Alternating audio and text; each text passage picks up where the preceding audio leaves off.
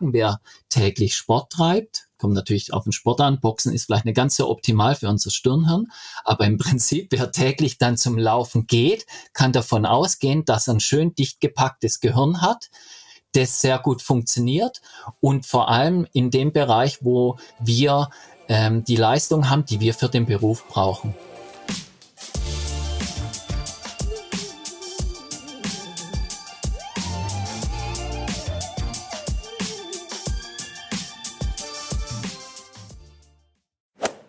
SportlerInnen wird ja häufiger mal unterstellt, dass sie nichts in der Birne haben. Und es ist an der Zeit, dass wir dieses Gerücht ein für alle Mal aus der Welt schaffen. Und zwar mit unserem Gast Dr. Frieder Beck. Der ist Sportwissenschaftler, Hirnforscher, Gymnasiallehrer für Sport und Mathe und war 13 Jahre lang Trainer der deutschen Nationalmannschaft Ski Freestyle. Frieders Forschungen sagen, ganz im Gegenteil, Bewegung ist gut für unser Gehirn.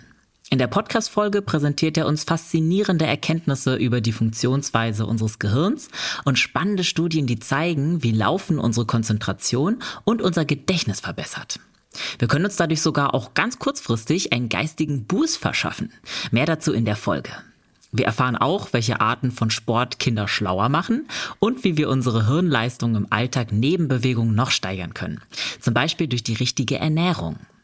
Außerdem klären wir auf, was es mit dem Hirnschwund bei UltramarathonläuferInnen auf sich hat, von dem ja häufig berichtet wird. Ich bin Elliot von Achilles Running und wünsche euch viel Freude beim Lauschen und Lernen. Hi Frieda, willkommen im Achilles Running Podcast. Wie geht's? Hi, vielen Dank für die Einladung. Mir geht's gut, Wetter ist gut und ich war heute auch schon ein bisschen sporteln. Ah, da wollte ich dich gerade fragen. Wir haben zwar erst Dienstag, aber wie war denn deine Sportwoche bisher? Ja, ich bin äh, sportlich sehr viel unterwegs. Ausdauermäßig heute, äh, oder es steht Radfahren wahrscheinlich nachher noch an. Mhm. Gerade viel. Ich lebe in Nähe von Stuttgart und wir haben so viel Wald, Ach, kleine schön. Berge, ist sehr angenehm und ja, ich habe es nicht weit. Ich habe auch einen Kraftraum im Haus und oh, perfekt. ja, bin etwas, ja, ich habe mehrere Kardinalsymptome wahrscheinlich einer Sport, einer stoffungebundenen mhm. sucht er, ja. Aber es also ist auf jeden Fall gut. der Traum, das Kraftstudio und dann noch so Berge. Ja, es hat sich so während dieser Pandemiezeit entwickelt, dass das Ganze jetzt, ich habe statt Klopapier äh, Gewichte gehamstert. ah ja, klingt auf jeden Fall gut. Ich bin gerade äh, nervigerweise in einer kurzen Sportpause, weil ich mir am Wochenende irgendwie einen Extremmuskelkater in der rechten Wade gezogen oh. habe. Deswegen war ich jetzt die Woche noch gar nicht laufen oder anderen Sport machen.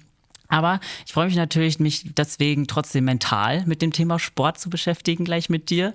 Wenigstens auf die hm. Weise. Und genau, du bist ja heute unser Experte für Sport und für unser Hirn. Du hast auch ein Buch dazu geschrieben namens Bewegung macht schlau. Ähm, vielleicht erstmal vorab, was war eigentlich so für dich der Impuls, das Buch zu schreiben? Also der grundlegende Impuls ist eigentlich äh, meine Suche. Ich wollte oder will aufklären, wie eigentlich das motorische Lernen funktioniert. Und damit bin ich sehr tief, weil das natürlich unser Gehirn betrifft oder unser Gehirn dieses Lernen organisiert, sehr tief in diese Materie reingedrungen und da ich ja ähm, zu der Zeit war ich Nationalmannschaftstrainer am Skifahren, es ging viel ums Lernen, ums Machen, um Bewegung und da kamen dann unheimlich viele Befunde rein über diese Effekte auf die geistigen Leistungen.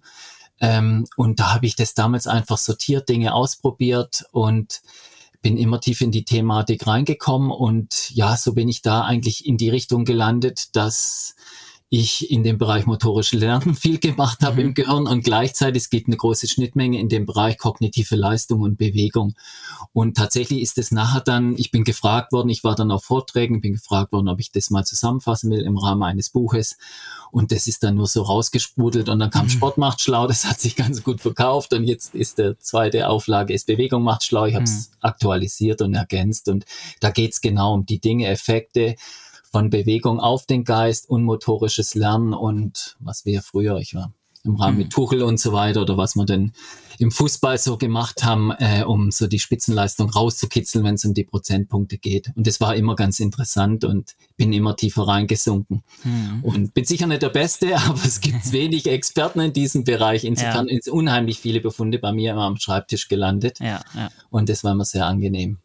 Super spannend. Ähm, du bist ja auch selber Lehrer, ne? Kannst du ja. das dann irgendwie auch darauf anwenden, so bei deinen SchülerInnen oder eher nicht? Also, Ja, natürlich. Es geht ja darum, äh, Gehirne lernen. Im Prinzip ist es so, dass natürlich der Rahmen Schule unheimlich viel enge äh, oder Bedingungen vorgibt, indem man äh, das Ganze oder in dem er tätig ist. Aber mhm. tatsächlich, gerade dieser Bereich Bewegung haben wir relativ viel umgesetzt an unserer Schule. Ich bin am Bildungszentrum Weißer Tal und da gibt's Bewegungskonzepte, bewegte Pause und so weiter. Und da ist tatsächlich viel passiert und es haben sich viele Schulen im Umkreis äh, da angeschlossen.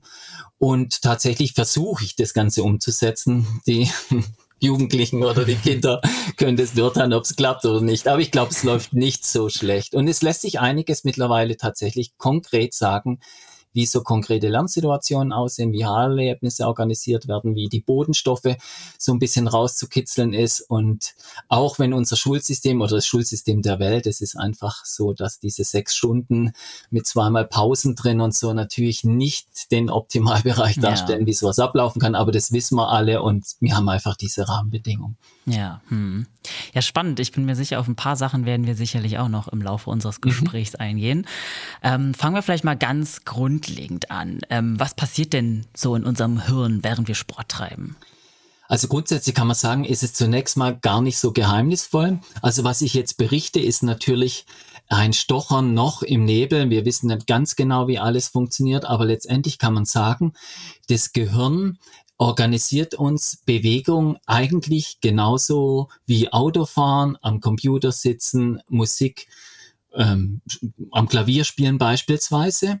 Der Unterschied vielleicht zur Bewegung ist, dass Bewegung eine genuine Eigenschaften der Säuger ist und äh, alle Säugergehirne sind vom Aufbau sehr ähnlich und da spielen motorische Bereiche eine sehr große Rolle. Das heißt, man kann davon ausgehen, ist natürlich schwer direkt zu messen unter Bewegung, weil bei meisten Messgerätschaften der Kopf halt still sein muss. Aber generell kann man sagen, dass sehr viel aktiv ist. Und die Besonderheit beim Sport ist, dass wirklich, also man kann sich vorstellen, dass die also wenn man jetzt einen Test, einen Tischtennisball in die Hand nimmt, dann ist die Hand sozusagen umschließt den Tischtennisball wie die Großhirnrinde die alten Gehirnbereiche. Und um Bewegung zu organisieren, die oder die organisiert sich eigentlich im Gehirn so in der starken Kommunikation zwischen der Großhirnrinde und dem äh, Tennisball, so das Mittelhirn, das sind die Basalganglien, das sind viele komplizierte, mhm. also stammesgeschichtlich sehr alte Bereiche. Und die beiden stehen in enger Kommunikation. Und wir kennen vielleicht alle aus dem Biologieunterricht noch den Homunculus. Die Großhirnrinde ah, ist kartenartig ja. organisiert und da gibt es sensomotorische Bereiche, motorische Bereiche, wobei der Begriff falsch ist. Es ist kein, sind keine motorischen Signale dort, so wie es aktuell aussieht. Aber im Prinzip haben wir diese klassischen Bereiche und die sind natürlich aktiv. Wir brauchen das visuelle System, um, äh, wenn wir laufen, zu sehen, wo sind wir. Wir lassen die Gedanken kreisen. Das passiert im Stirnhirn ganz vorne und man kann sagen und alles in großer Kommunikation. Das bedeutet, in Sport ist das Gehirn sehr aktiv. Und jetzt kommt eine Besonderheit rein, vielleicht um die es auch heute insbesondere geht, dadurch, dass es so eine genuine Geschichte ist, dass Fortbewegung einfach das probate Mittel war, um zu überleben und sich stammesgeschichtlich äh, mhm. äh, nicht nur fortzupflanzen. Aber im Prinzip ähm, ist es so, dass allein die Biegespannung beispielsweise der Knochen oder in der Muskulatur sogenannte Wachstumsfaktoren, ähm, also man kann sagen, eine Art Dünger wird ausgeschüttet. Also wenn wir uns bewegen, dann, dann beobachtet man Signalstoffe, die aus den Knochen rausgehen, aus der Muskulatur und die kommen durch die Bluthirnstranke und die düngen unser Gehirn. Und dann ist es ein Riesenunterschied, ob ich mich fortbewege auf im Auto oder gemütlich vielleicht am E-Bike oder ob ich dann aktiv tatsächlich die Muskulatur, ich laufe, bewege mich, habe eine Biegespannung in den Knochen und für unser Gehirn macht es dann tatsächlich einen riesen Unterschied, obwohl eigentlich fürs visuelle System, für unser Stirnhirn und so weiter die Welt an uns gemütlich vorbeigeht. Aber die Bewegung ist da ein entscheidender Faktor mhm. für die Gehirngesundheit durch mhm. diesen Effekt vor allem. Ja, ja, super spannend. Also ähm, gut, dass du das nochmal so bildlich uns erklärt hast, weil es natürlich ein komplexer Vorgang ist, ja. Ähm, weil du eben meintest, dass äh, man eigentlich noch so ein bisschen stochert und es dann noch nicht so ganz klar ist, wie alles funktioniert. Hm, hast du da irgendwelche spannenden Studien oder nochmal konkret Experimente, die so gemacht wurden an ProbandInnen, die so ein bisschen den Zusammenhang zwischen Bewegung und Hirngesundheit belegen? Also Bewegung, Gehirngesundheit, ähm, der ist schön belegt. Also mhm. das, die Untersuchungen sind, ich sag mal, es gibt drei, vier verschiedene klassische Designs. Designs Nummer eins ist einfach eine Langzeitbeobachtung, das allerdings sich die wenigsten leisten können, ähm, wie unser System läuft. Man möchte schnelle Ergebnisse, aber man schaut sich einfach an. Leute, die sich bewegen, ähm, gerade wenn man Gehirngesundheit gibt, es, äh, nimmt, es gibt sehr viele neurodegenerative Erkrankungen. Man denkt an Demenz, Alzheimer, also es gibt verschiedene Formen von mhm. Demenzen, Parkinson'sche Erkrankungen und so weiter. Und man schaut dann an, wie leben diese Menschen, wann ist das Eintrittsalter bei denen für diese Krankheiten. Ähm, und das gilt ja für alle Krankheiten, so eine Art Faktorenmodell. Und dann lässt sich zurückrechnen, okay, Bewegung hat den Faktor, Rauchen ist natürlich vielleicht schlechter und so weiter. Das ist das klassische Faktorenmodell.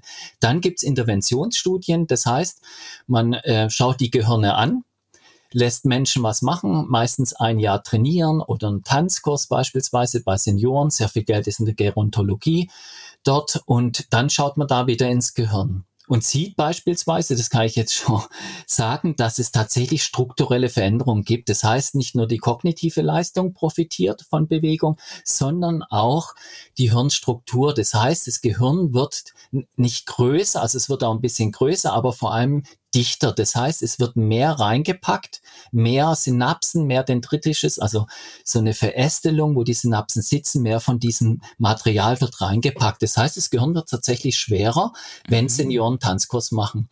Und äh, das wird nicht nur in den motorischen Arealen beispielsweise schwerer, sondern auch in dem Bereich, wo unsere kognitive Leistung sitzt. Dann gibt's noch ein Design, dass man sich anschaut, ich zum Beispiel Vokabeln lernen, da nimmt man sehr gern Polnisch-Vokabeln, weil die scheinbar extrem kompliziert sind. und man schaut sich dann die Behaltensleistung an. Und dann kann man Designs machen, was man auch gemacht hat. Man nimmt ähm, Studentinnen und die können dann auf dem Fahrradergometer lernen die Polnisch-Vokabeln oder die lernen Polnisch-Vokabeln, gehen danach auf dem Fahrradergometer oder die lernen polnischen Vokabeln und duschen dann. Und dann vergleicht man die Behaltensleistung in den einzelnen Gruppen, was man so gemacht im klassischen Design und schaut, wie viele Vokabeln können die noch zuordnen nach einem Tag, nach fünf Tagen und so weiter. Und auch bei diesem Design war ganz klar, die Lerngruppe, ich glaube, bis zu 20 Prozent war die Behaltensleistung mm. vergrößert für diejenigen, die auf dem Fahrradergometer saßen. Das ist ein klassisches Design und dann kann man natürlich sagen, ich schaue mir jetzt Novizen an in einem bestimmten Bereich. So hat man früher die Musiker untersucht. Sie ist ja Musik macht schlau und hat dann festgestellt, Mensch, Professionelle Musiker haben eine bessere Auge-Hand-Koordination und haben in diesen sensormotorischen Bereichen, was tatsächlich ähm, gebraucht wird als Musiker, deutlich mehr synaptisches Material drin. Also man muss sagen, Neuronen entstehen nur in zwei kleinen Hirnbereichen leider ist es nachgewiesen, die Neuentstehung von Neuronen. Aber was entsprechend reingepackt wird, sind tatsächlich die Synapsen, also die Verbindungsstellen zwischen den Nervenzellen, die auch nach dem aktuellen Modell der Gedächtnisspeicherung die Hauptrolle spielen. Und die werden einfach mehr und dadurch ist das Gehirn, je mehr, desto besser. Das heißt, ein gesundes Gehirn ist das, was schön dicht gepackt ist. Und das hält dann sozusagen länger durch. Äh, und die Studien, also so sind das klassische Designs, man schaut sich dann an, vergleicht es mal einfach mit Anfängern und guckt, äh, also jetzt bei Musikern. Und genauso kann man sagen, ich nehme Sportler, mhm. man nimmt da gern Sportstudenten, ähm, die man an der Uni hat und die müssen zur Medizin dann rüber und vergleicht es beispielsweise dann mit Menschen, die gern vielleicht eher ruhiger sind im Leben oder öfters im Sofa liegen äh, oder oder, das gibt die anderen Messungen, ähm, die kognitive Leistung wurde schön gemacht, man schaut sich in dem Bereich Schule an, was haben denn die Kinder für Noten? Und da gab es Erhebungen, die einfach geschaut haben, wie fit sind die Kinder, wie weit kommen die in so einem klassischen Kuba-Test beispielsweise, wie fit sind die motorisch und wie sieht's da mit den schulischen Leistungen aus. Und da wurden schöne Zusammenhänge gefunden, dass je weiter die Kinder gekommen sind beim Laufen, desto besser waren die in der Schule, vor allem in einem, also wir werden nachher vielleicht noch darauf eingehen, wieso das so ist, aber in den sprachlichen und mathematischen Fächern und naturwissenschaftlichen Fächern und in äh, Großbritannien wurde eine große Studie gemacht, da hat man tatsächlich Bewegungsaufnahmen Aufnehmer in die Schuhe gesteckt, um wirklich zu sehen, wie viel tun denn die Kinder sich oder wie viel bewegen die sich und so weiter und hat es dann korreliert praktisch mit den Leistungen, die die haben im Studium, dann später im Abschlussleistung äh, und sah dann auch recht schön, dass diejenigen, vor allem bei den Damen gab es große Effekte, die sich mehr bewegen, tatsächlich deutlich besser in den Naturwissenschaften waren. Ah, das, ist ja das heißt natürlich noch ganz kurz, bevor ja. mir jetzt sagt, na, ich kenne jemanden, der ist der, der Beste von uns in Physik, der kann sich, bewegt sich selten oder hat überhaupt kein Interesse. Das ist natürlich klar, also wir sprechen hier über statistische Effekte. Wenn ich 10.000 Kinder nehme oder 3.500 waren es jetzt bei einer Studie in Bayern, dann kommt wirklich eine schöne, signifikante Korrelation in dem Sinn raus, dass die, die fitter sind, dann tatsächlich besser in der Schule. Und natürlich wird es da viele Ausnahmen geben. Und vielleicht kommen wir noch auf das Thema, es liegt auch ein bisschen an unserem epigenetischen Verhalten, also die Gene und dann gibt es noch so diese Anschaltmechanismen und da ähm, gibt es auch wahrscheinlich noch Unterschiede zwischen Couch Potatoes. So, mhm. ich darf das sagen, weil das so war der Titel eines Papers dazu und äh, Bewegungswilden. Mhm. Ja. Okay, ja, faszinierend. Also gibt es richtig Unterschiede, die man sehen kann zwischen eigentlich SportlerInnen-Hirn und ja, den Hirn von Menschen, die sich eher wenig bewegen. Ja, also man hat es genauso gemacht bei äh, Läufern internationaler Klasse und Radfahrern. Haben wir die ersten Studien, glaube war das Corpus Callosum, also ähm, die Verbindung zwischen den beiden Hirnhälften und die war prominenter und bestimmte Bahnen waren prominenter. Jetzt kann man natürlich, das möchte ich noch da kurz schnell hinweisen, es heißt, je mehr, desto besser, aber natürlich, wenn ich jetzt ein Judokämpfer bin, was gemessen wurde, dann hat ein Judokämpfer im Vergleich zu jemandem, der wenig Sport macht, natürlich in den motorischen, sensomotorischen Arealen, die er täglich benutzt und das heißt, er seit 40 Jahren das Gehirn lernt gebrauchsabhängig. Da können wir noch ein paar Zusätze mittlerweile anbringen, aber wenn das Gehirn gebrauchsabhängig lernt, bedeutet das, derjenige, der täglich sein Gehirn im Judo, die motorischen Bereich benutzt, packt da mehr rein. Und dann kann man böse sagen, was bringt's denn dem? Und die Besonderheit ist jetzt, dass gerade, nehmen wir tatsächlich springen wir schnell ins Laufen, weil das Laufen ist unheimlich gut untersucht, weil in der Sportmedizin das Laufen auf dem oder Fahrradfahren am Ergometer und Laufen auf dem Laufband, also diese klassischen aeroben Tätigkeiten, die lassen sich toll untersuchen, weil ich nebendran messen kann. Ich kann kognitive Leistungstests machen. Im Labor ist das alles möglich. Und dort zeigt sich, dass praktisch nicht nur die motorischen Hirnstrukturen profitieren, sondern auch unser Stirnhirn. Das heißt, der Hirnbereich direkt hinter der Stirn. Und dieses Stirnhirn hat eine ganz besondere Funktion. Das ist eigentlich dieser Bereich, der uns zum Menschen macht. Das heißt, wir haben eigentlich denselben Hirnaufbau, nehmen wir unsere nächsten Verwandten wie der Schimpanse, aber uns die Größe unseres Stirnhirns ist im Vergleich zum Rest des Gehirns unverhältnismäßig groß und dort sitzt strategisches Vorgehen, Planen, die Konzentrationsfähigkeit, die Art Selbstdisziplin und äh, das strukturelle Vorgehen und vielleicht kommen wir nachher noch dazu, dieser Belohnungsaufschub, dass ich eine Tätigkeit durchhalten kann, die eigentlich keinen Spaß macht. Hm. Dazu brauche ich das Stirnhirn und gleichzeitig die Hypocampi. Das sind so zwei Gehirnbereiche, die wir noch so nebendran gepackt haben. Und diese drei profitieren von aeroben Tätigkeiten. Das heißt, nehmen wir die Seniorenstudien, ähm, man hat diese Effekte entdeckt und da gab es ganz wenig Studien. Ich glaube, 2021 gab es schlagartig über 20 Studien, die Seniorinnen und Senioren zum Tanzkurs geschickt haben. Und da hat man vorher Nachhermessung gemacht und hat festgestellt, schon nach drei Monaten hat sich bereits in den Hippocampi, also in dem Bereich, den wir benötigen, um tatsächlich zu lernen, um konzentriert zu sein, um Gedächtnisinhalte abzuspeichern, Orientierung zu behalten, dort war mehr Material drin. Dort scheint sogar Neuron zu entstehen. Das ist ein kleiner Bereich. Und der präfrontale Kortex, also das Stirnhirn, profitiert genauso. Und damit kommen, kommen wir tatsächlich in den Bereich der Gehirngesundheit. Da können wir sagen, wer täglich Sport treibt, kommt natürlich auf den Sport an. Boxen ist vielleicht nicht ganz so optimal für unser Stirnhirn. Mhm. Aber im Prinzip, wer täglich dann zum Laufen geht, kann davon ausgehen, dass er ein schön dicht gepacktes Gehirn hat das sehr gut funktioniert und vor allem in dem Bereich, wo wir ähm, die Leistung haben, die wir für den Beruf brauchen. Also ah. ich kann noch ein bisschen da reingehen. Also diese, ja. man spricht ja von Intelligenz gerne vom IQ. Ja. Aber was wir eigentlich im Beruf, also der IQ korreliert positiv beispielsweise mit der schulischen Leistung. Im Beruf ist es schon immer ganz so klar. Aber das, was wir brauchen, sind die sogenannten, und das ist ein ganz unglücklicher Begriff, die exekutiven Funktionen.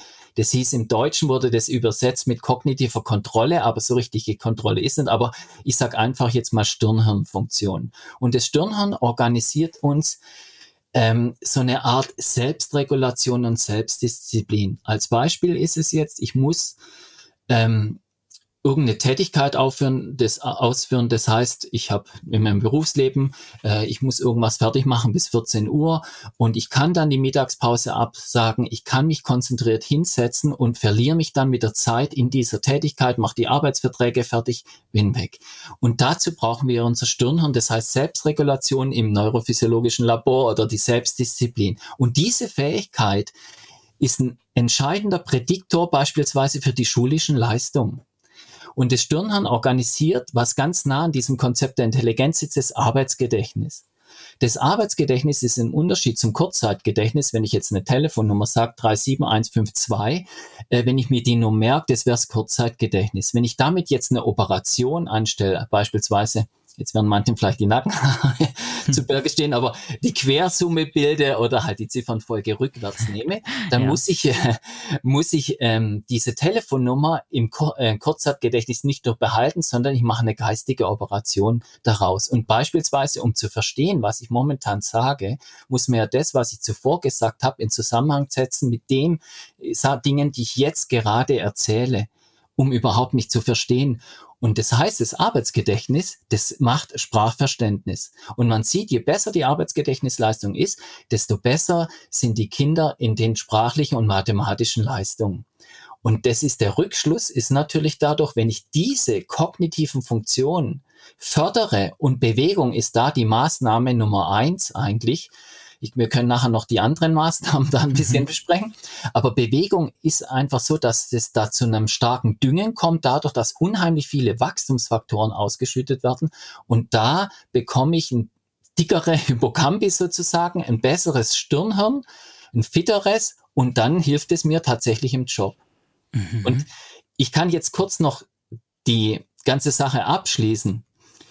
Ähm, es ist ja so, man muss sich ja fragen, wie bescheuert ist die Natur? Weil dort, wo wir arbeiten, da sitzen wir am Schreibtisch. In der Schule sind wir am Tisch, der Lehrer ist am Pult und dann schreibt man Dinge ab oder lernt mhm. irgendwas. Und dort haben wir nicht unsere maximalen geistigen Leistungen und die Leistung, man spricht da von einem akuten Effekt, also diese Wachstumsprozesse, die machen einen langfristigen Effekt, aber wir haben einen akuten Effekt auf unsere geistigen Leistungen. Und dieser Effekt wird, ähm, ist noch ein bisschen komplizierter, wie er vermittelt war. Es sind auch Faktoren, die da ausgeschüttet werden und der fährt genau diese Stirnhirnfunktion hoch. Das heißt, wir haben eine bessere Selbstregulation, wir haben ein besseres Arbeitsgedächtnis, wir haben auch, wenn man in die Labore geht, eine bessere Inhibition. Das heißt, wir können uns besser hemmen. Das braucht man zum Beispiel, wenn wir in einer in eine Konferenz gehen. Also wenn man im Unternehmen sagt, äh, ist eine Konferenz zu halten, jeder muss sich ein bisschen zurücknehmen, dass tatsächlich ein Ergebnis rauskommt, dann ist es geschickter, statt eine, eine Riesenstreiterei zu bekommen, in die davor kurz ein paar Runden um den Block rennen oder Tischtennis spielen und so weiter da hinsetzen, um diesen akuten Effekt zu haben. Wir können uns besser zurücknehmen. Und wir haben im Labor heißt es sozusagen kognitive Flexibilität, so eine Schlagfertigkeit. Und jetzt muss man ja sich fragen, saublöd gemacht. Ich sitze am Schreibtisch, brauche meine maximale Leistung hinterm Schalter, möglicherweise bei der Bank, muss ich überlegen. Und beim Laufen und Sport treiben haben wir so hohe Effekte. Und es ja. geht ja völlig neben der Sache vorbei. Und das Geheimnis sitzt in der langsamen Generationsfolge des Menschen. Wir arbeiten praktisch mit einem Gehirn, das 30, 40, 50.000 Jahre alt ist. Das heißt, die Grundarchitektur des, oder das letzte Update, das unser Gehirn bekommen hat, war vor 30, 40.000 Jahren. Und stammesgeschichtlich ist es bis dann optimiert worden. Und natürlich können wir Computer bedienen wir können Auto fahren und ähm, Rasenmäherroboter bauen oder was weiß ich, weil das Gehirn eine Lernmaschine ist. Aber wie die Bodenstoffe interagieren, wie die Neuronen arbeiten, die Grundarchitektur ist seit 40.000 Jahren gleich. Das heißt, unsere Vorfahren haben sehr ähnlich gedacht, sehr ähnlich gefühlt wie wir. Und das Ganze wurde optimiert auf eine Welt von damals. Und dort kann man sagen, dass wenn wir in Ruhe waren, sozusagen am Schreibtisch saßen, da waren wir in Sicherheit am Lager. Und wenn wir rausgegangen sind, wir waren Jäger und Sammler, bedeutet das, wenn wir sammeln waren und wer da unterwegs war, läuft und sagt, oh, ich kann mich nicht mehr an den Weg so richtig erinnern, ich habe die Orientierung verloren, da macht's zack, schnapp und der Leopard ist irgendwo da und dann konnten die Gene nie mehr weitergegeben werden. Und genauso ging es darum, wenn man jetzt unsere Vorfahren möglicherweise jetzt so einfach kann man es natürlich nicht sagen, aber die wollten einen Mammut jagen. Ja. Und jetzt kommen da einfach 20, 30 Mammuts. Wer da kognitiv voll auf der Höhe war, eine kognitive Flexibilität, eine Schlagfertigkeit zeigte, der konnte die Gene dann weitergeben. Derjenige, der da stand, sagt, um Gottes Willen, was soll ich denn jetzt machen? Zack, schnapp, weg. Genauso, wer, wenn man gesammelt hat, man musste dann praktisch äh, ja wachsam sein und da raschelt's und wer dann Hemmung jetzt beispielsweise ungehemmt war und sagt, ach, ich laber da noch ein bisschen, ach, es wird nicht schlimm sein, zack, schnapp, Säbelzahntiger mhm. und rums waren die Gene weg. Das bedeutet, wenn wir mit unserem stammesgeschichtlich sehr alten Gehirn jetzt Sport treiben, sagt uns das Gehirn, hey, hey, hey, Du bist draußen in der gefährlichen Umgebung. Also fahr mal deine Hemmung hoch, fahr mal deine geistigen Leistungen hoch, dass du auch den Jagderfolg entsprechend heimbringst, dass du sammelst oder wenn du auch sammelst, dass du dir alles merkst. Ich denke, Pilzsammler kennen diesen Effekt, die wissen die Stellen ein Leben lang, wann, wie, wie war's, die Glücksmomente. Und ich denke, dass es viele Läufer kennen. Also ich habe gerade dieses Buch, Bewegung macht schlau, habe ich, oder Sport macht schlau, die erste Version tatsächlich komplett strukturiert, während ich joggen war im Schwäbischen Wald. Und äh, ich denke, man kennt es, dass man läuft und dann verlieren sich die Gedanken im Lauf und dann strukturiert man seinen nächsten Ta Tag durch, dann sieht man die Termine, hat vielleicht irgendwelche Probleme, die sich da schlagartig auch relativieren und man könnte argumentieren, was gibt eine gegenteilige Argumentation dazu, dass das Stirnhirn eher runterfährt, aber im Prinzip arbeitet das Stirnhirn da wahnsinns effektiv. Hängt natürlich vom Stresslevel ab. Das heißt, wenn wir an einem Wettkampf sind, dann kann man da sagen, mit hohem Cortisol, Adrenalin, Noradrenalin reinzugehen, dann sagt die Natur, du bist jetzt beim Säbelzahntiger angekommen, kämpf mal, dann wird die verbale oder die kognitive Schlagfertigkeit praktisch eine ähm, richtige Schlagfertigkeit ja. im übertragenen Sinne. Und dann müssen wir kämpfen, dann kann man sagen, ist der Fokus ganz eng, aber im Prinzip haben wir einfach in uns ein 30.000 Jahre altes Signal, das sagt, hey, sei wachsam, fahr deine geistigen Leistungen voll hoch, wenn wir uns bewegen. Ja, ist absolut faszinierend auf jeden Fall. Ja, wirklich, ähm, könnte ewig über das Thema sprechen.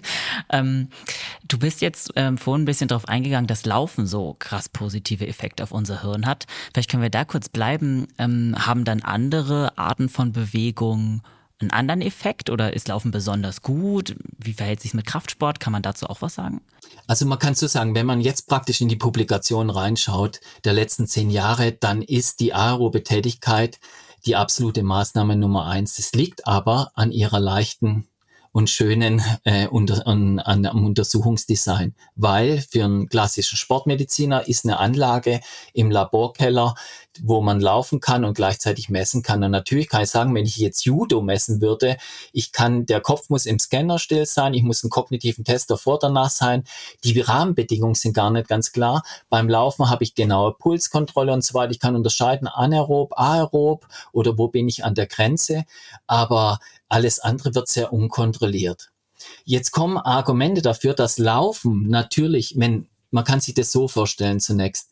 Es liegt sehr wahrscheinlich, es gibt uneinheitliche Befunde, es greift nicht bei allen diese starken Effekte. Wenn wir in die Stammesgeschichte zurückgehen, könnte man auch sagen, es gibt sicher welche, die waren nicht unbedingt mit Jagen und Sammeln beschäftigt, sondern die mussten Dinge koordinieren und so weiter. Die haben sich da zurückgezogen und die ganz, äh, sagen wir mal, die Bewegungswilden hat man eher nach vorne geschickt. Das heißt, wir haben hier verschiedene Polymorphismen sehr wahrscheinlich. Das ist jetzt ganz frisch die sich auch epigenetisch anschalten. Das heißt, man kann als Nichtläufer zum Läufer werden und umgekehrt und auf diese Effekte zurückgreifen, so wie es aussieht. Aber im Prinzip kann man sagen, in den Labors haben die zunächst die Läufer gehabt und da gab es unheimlich starke Effekte. Wenn die jetzt Normalprobanden genommen haben, waren die Effekte immer noch da, aber nicht mehr ganz so stark. Das heißt, wenn hier der Podcast so steht, das sind ja viele Läufer, werden die vor allem mhm. davon unheimlich profitieren ähm, wenn man da die Affinität besitzt. Jetzt kann man aber sagen, es kommt eher auf das Wie an, würde ich sagen. Wenn wir beispielsweise, also im Prinzip sollten wir unseren Urmenschen stark ansprechen. Das heißt, ich, wenn diese Effekte schon im Laborkeller während zwei, drei ähm, Assistenten, sag ich mal, in weißen Kitteln möglicherweise nebenein stehen und man läuft auf dem öden Laufband und in der Regel vielleicht nicht mal ein Fenster und heißt dann noch verkabelt. Wenn dieses schon Effekte auf die kognitive Leistung hat, wie gut wird es erst sein, wenn wir an der frischen Luft unterwegs sind, die Natur spüren, möglicherweise äh, springen Tiere rum, zwitschern die Vögel und wir laufen sanften Berg hoch. Plus, diese Ziele, die waren für unsere Vorfahren ein extremer Effekt. Das heißt nur als Beispiel, wenn ich jetzt, ähm, ich sitze im Auto auf der Rückbank vier Stunden lang und wenn das Fahrzeug jetzt den Brenner möglicherweise, also nach Italien runterfährt, fällt mir das sehr viel leichter, als wenn das Auto am Parkplatz abgestellt ist und ich vier Stunden da hinten drin hm. sitzen muss. Das heißt für den Körper dieselbe Tätigkeit, für den Geist ein Riesenunterschied. Und genauso könnte das dann sein. Das heißt, wenn ich ein, nehmen wir tatsächlich mal auch noch das Laufen, wenn ich dann laufe und sage, ich mache einen Berg und stehe dann nachher oben und nehme das wahr oder ich nehme eine bestimmte Frequenz wahr oder ich habe einen Trainingsplan, sehe jetzt, oh, heute geht es besonders gut. Also so geht's mir immer. Es gibt Tage, da komme ich fast nicht von der Stelle und es gibt Tage, da geht's von selber und ähm, man denkt gerne oder kann sich an die Strecke kaum erinnern, verliert sich in Gedanken, dann werden das unheimlich große Effekte auf die Gehirnstruktur sein, auf die kognitive Leistung und auf die Gehirngesundheit.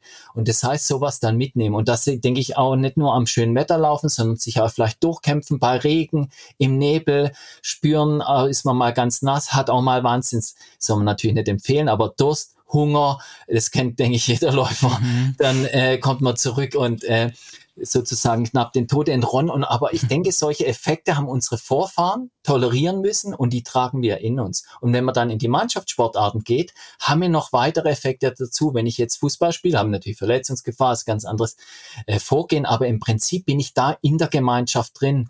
Und deswegen empfehle ich auch manchmal in Gruppen zu laufen. Unsere mhm. Vorfahren, wenn man diese Zeit nimmt, waren zwischen 60 und 120 Personen. Die waren nicht in Behausung richtig, das waren ja Lagerstätten, ähm, die Häuser dort, aber die waren, hatten zentrale Lagerplätze, die haben viel gefeiert, viel geruht, aber die waren in kleinen Gruppen äh, sammeln und jagend unterwegs. Und wenn man das so ein bisschen simuliert und dann auch diese Kämpferei der Fußballmannschaften gegeneinander, ähm, ich komme aus einer dörflichen Gegend, da sind es die großen Events, ähm, mhm. wenn die Dorfmannschaft gegeneinander spielt, ist das so ein rituelles äh, Geschehen eigentlich. Und dann denke ich, da nimmt man auch solche Sachen mit, äh, tatsächlich für den Geist, auch wenn es manchmal nicht so direkt erscheint.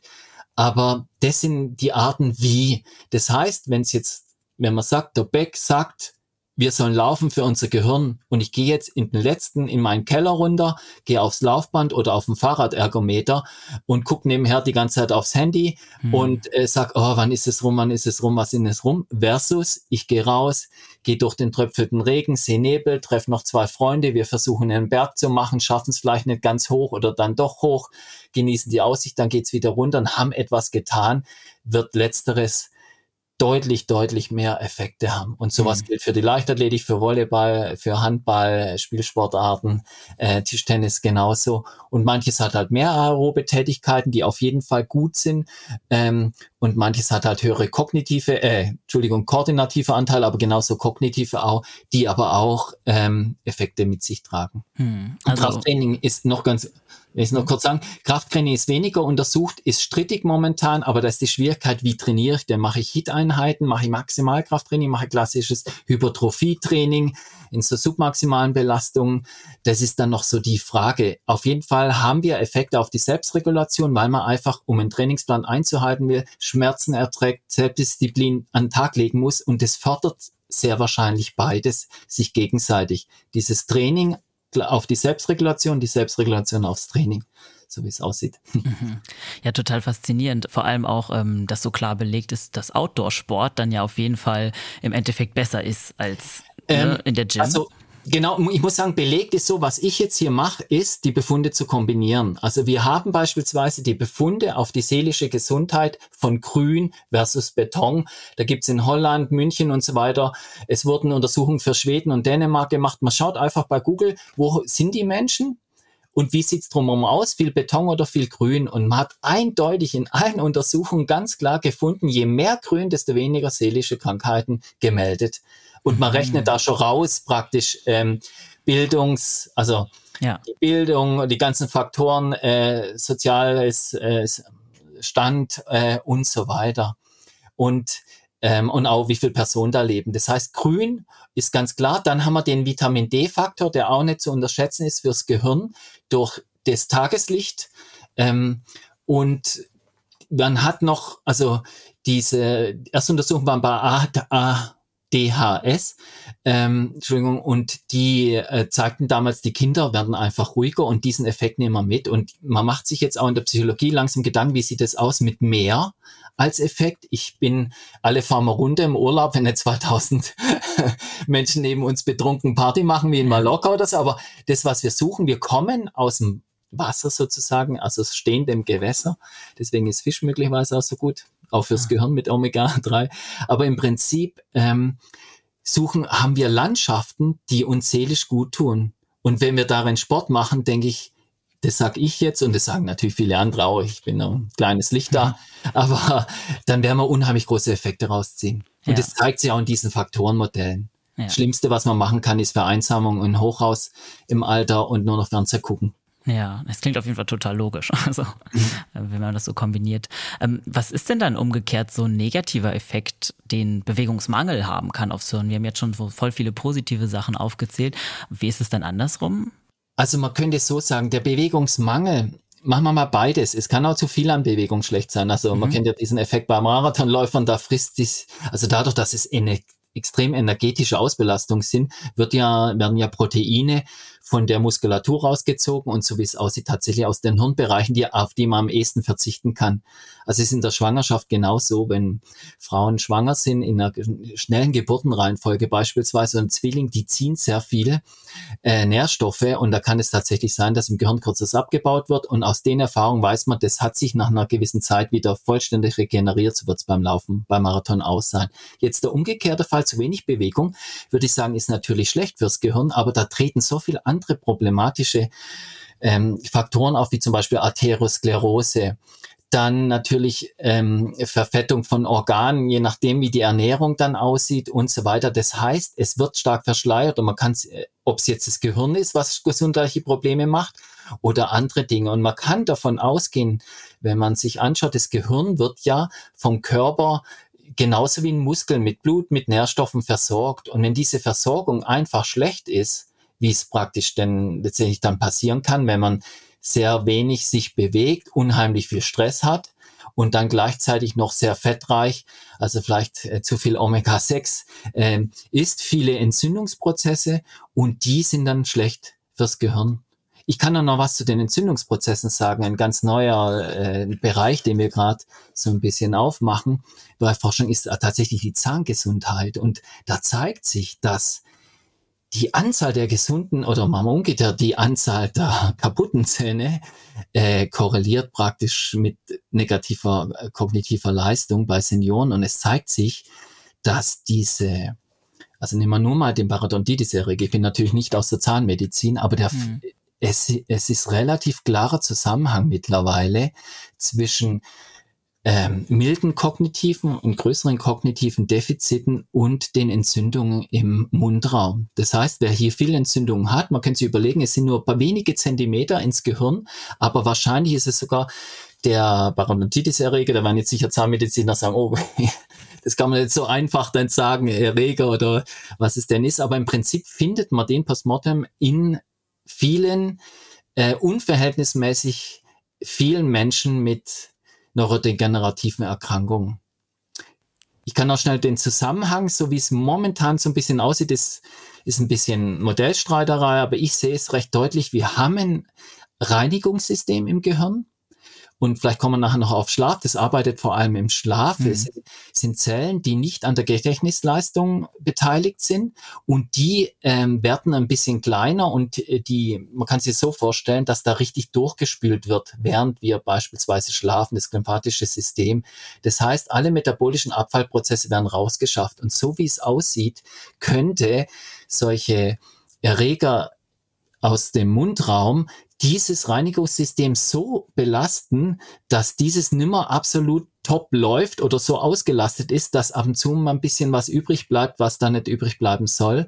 Und so ein möglicherweise beschleunigte neurodegenerative Erkrankungen sind. Das heißt, gehen Sie zum Zahnarzt. Äh, ist eine Empfehlung, aber dass der Mundraum, wir machen es bei Profifußballern beispielsweise so, dass der Mundraum einfach clean ist für maximale Leistung. Da darf nichts sein, äh, wie jede Entzündung im Körper, aber das sind oft die verschleierten Geschichten. Aber es ja. ist nur eine Kleinigkeit noch. Ja, voll spannend. Das hatte ich natürlich gar nicht auf dem Schirm. Also, ja, ist relativ frisch, genau. Ja. Probiotika ist auch so ein Thema fürs Gehirn auch gut.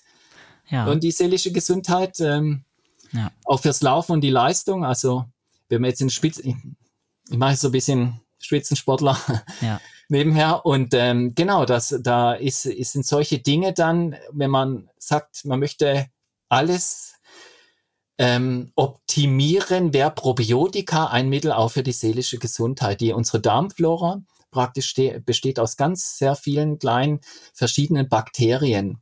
Und je vielfältiger die sind, desto besser geht's uns. Und so wie es aussieht, das ist natürlich jetzt druckfrisch und es muss noch ähm, paar Mal durchkontrolliert mhm. werden. Aber so wie es aussieht, haben wir Effekte auf die kognitive Leistung. Das heißt, wer sehr viel Bakterien im Darm hat, eine sehr hohe Bakterienvielfalt, fühlt sich besser, ist nicht nur gesünder, sondern ist auch kognitiv leistungsfähiger und natürlich auch sportlich leistungsfähiger. Das ist mein Schluss dann. Und Probiotika ist einfach, also Joghurt im ursprünglichen ja. Sinne oder Sauerkraut oder so. Aber wenn man dann halt schaut, dass man, ich bin kein Ernährungsexperte, äh, aber da viel bekommt. Neben Omega-3, Walnüsse sind auch noch so ein Geheimnis für sich. Ähm, und dann sieht's ganz gut aus im Kopf. Ja, ist echt irre, wie das alles miteinander zusammenhängt. Über manche Dinge, Dinge denkt man ja überhaupt nicht nach, ja. dem, ähm, ja, hin, hinsichtlich des Hirns. Ja. Äh, faszinierend auf jeden Fall. Ähm, wir haben jetzt vorhin darüber gesprochen, dass diese positiven Effekte eintreten können, wenn man sich genügend bewegt. Aber vielleicht können wir das auch noch kurz definieren, ab wann bewegt man sich denn genug oder wann ist dann auch wieder, ne, wir haben jetzt kurz darüber gesprochen, zu viel, ne, vielleicht so Ultramarathon also, und so hat Ultra, genau, ja, ist, genau. Aber ja. die Menschen, denke ich, machen das ja nicht, um geschlauer zu werden, ja. sondern man kann nichts dagegen machen. Das ist, ich kenne dieses Gefühl und dann läuft man, läuft man, will ja. die Leistung verbessern. ja. ja. Ähm, es ist so, ich verallgemeinere jetzt und es ist natürlich nicht ganz klar. Aber wenn ich alle Befunde zusammennehme und schaue, dann kann man sagen, bei Kindern gilt, je mehr, desto mehr die können, die sollen natürlich nicht Runden laufen, sondern die bewegen sich mit Spiel, Sport, Ball, aber die rennen viel und natürlich bei Kindern ist die Besonderheit die Laktazide-Problematik. Das heißt, die umgehen diesen Bereich, die sprinten viel, dann spielen sie, dann werfen sie, haben sie Pause. Und dort ist je mehr Bewegung, desto besser. Im mittleren und späteren Erwachsenenalter ist für Nichtsportler, kann man sich vorstellen, die moderate Belastung in dem Sinne, dass ich eine umgekehrte U-Kurve habe. Das heißt, ganz wenig ist schlecht, zu viel ist schlecht. In diesem mittleren Bereich findet sich das. Und das ist natürlich individuell vom Leist von der Leistungsfähigkeit abhängig. Und bei Läufern, dann trainierten Läufern, hat man selten, ich würde da sogar ein bisschen in den Bereich gehen, dann zu sagen, die haben genug gemacht, da geht der Rest halt um Körper und Leistung. Das heißt, wenn ich täglich ähm, deutlich über sechs, sieben Stunden, äh, was das täglich, hm. äh, wöchentlich laufe, ja. dann habe ich genug getan und alles, was darüber hinausgeht, ist sportlicher Ehrgeiz oder ist Leistung oder Leistungsziele, die man erreichen will, völlig legitim, aber das Gehirn hat da schon genug profitiert.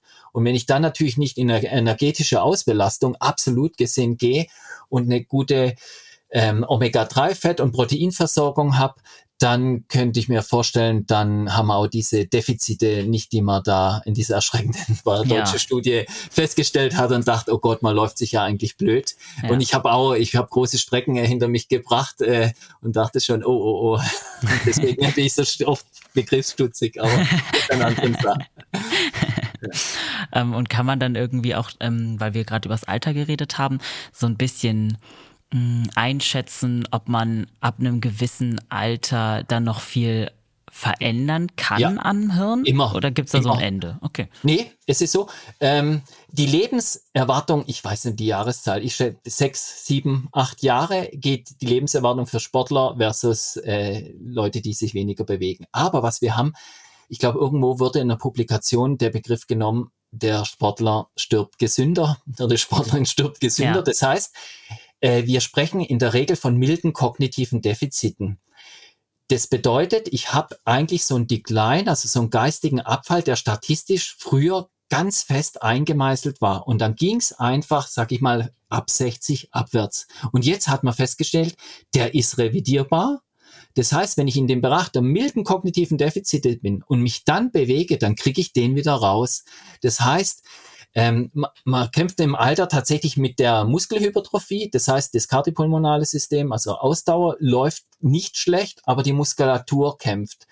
Ähm, also hinten raus geht's dann mehr in die Richtung, Richtung Kraft, ähm, dass man da schaut, dass man beweglich bleibt. Aber im Prinzip ist es, gilt für die Kognition bis zum Schluss sind die Effekte machbar. Und es wurde auch nachgewiesen. Das heißt, wenn Menschen, die sich wenig bewegt haben, mit milden kognitiven Defiziten jetzt anfangen, ein gemütliches, moderates Fitnessprogramm, das kann morgen sein, spazieren aber täglich äh, sich zu bewegen, dann drehen sich die tatsächlich um und die Leistung wird teilweise besser in den Langzeitstudien als äh, zu, jemals gemessen zuvor. Und die Tanzkurs-Geschichten, ähm, ich weiß nicht, ob ich meinen nächsten Tanzkurs dann kostenlos krieg von der von der Innung äh, der Tanzlehrerinnen und Lehrer. Ja. Aber im Prinzip ist es so, man hat die Senioren tanzen lassen und dann wirklich festgestellt, die mit milden kognitiven Defiziten, die waren danach kognitiv deutlich besser und es waren richtig viele Studien und dieser Effekt stellt sich schnell ein und da kann man sich überlegen, was machen die? Wir haben eine ganz moderate, vielleicht aerobe Beanspruchung. Ich muss gleichzeitig mein Gehirn sehr anstrengen. Ich muss auf meiner Partnerin als Mann vielleicht nicht auf die Füße treten. Ich muss spiegelverkehrt möglicherweise denken, war es jetzt Salsa linkes Bein vor oder rechtes Bein vor und die Tanzschritte. Und ich muss mir auf den Gegenüber einlassen. Und damit haben wir, wenn wir wieder in die Stammesgeschichte gehen, relativ viel Dinge abgehakt. Und dass diese Effekte dann da sind, hat mich damals nicht gewundert, nur gefreut. Ja, ja. Das ist ja wirklich, das sind ja total gute Nachrichten eigentlich, dass ja. man auch im hohen Alter noch damit anfangen ja. kann. Ne? Ja. Ähm, da wird ja auch ganz oft in dem Zusammenhang, hast du jetzt auch vorhin kurz angesprochen, ähm, von so Krankheiten wie Alzheimer und Demenz gesprochen. Ähm, kann man dem dann wirklich aktiv auch entgegenwirken, indem man ja Klar. Sport macht? Ja, also das Eintrittsalter ist auch nachgewiesen. Das heißt, je mehr ich mich bewege, desto mehr schiebe ich das Eintrittsalter. Also statistisch gesehen kann ich nicht sagen, ich bekomme das und das, aber ich schiebe das Eintrittsalter raus. Das heißt, wir haben ganz starke protektive Effekte. Umgekehrt wird es deutlich schwieriger zu sagen, wenn ich Demenz habe, also nehmen wir die Alzheimer-Demenz, ähm, dann ist es tatsächlich je nach Grad. Das heißt, der Start muss, ähm, der, wenn die milden kognitiven Defizite auftauchen, ist Bewegung, ist immer ein Faktor, aber irgendwann es ist dann kein Wundermittel mehr.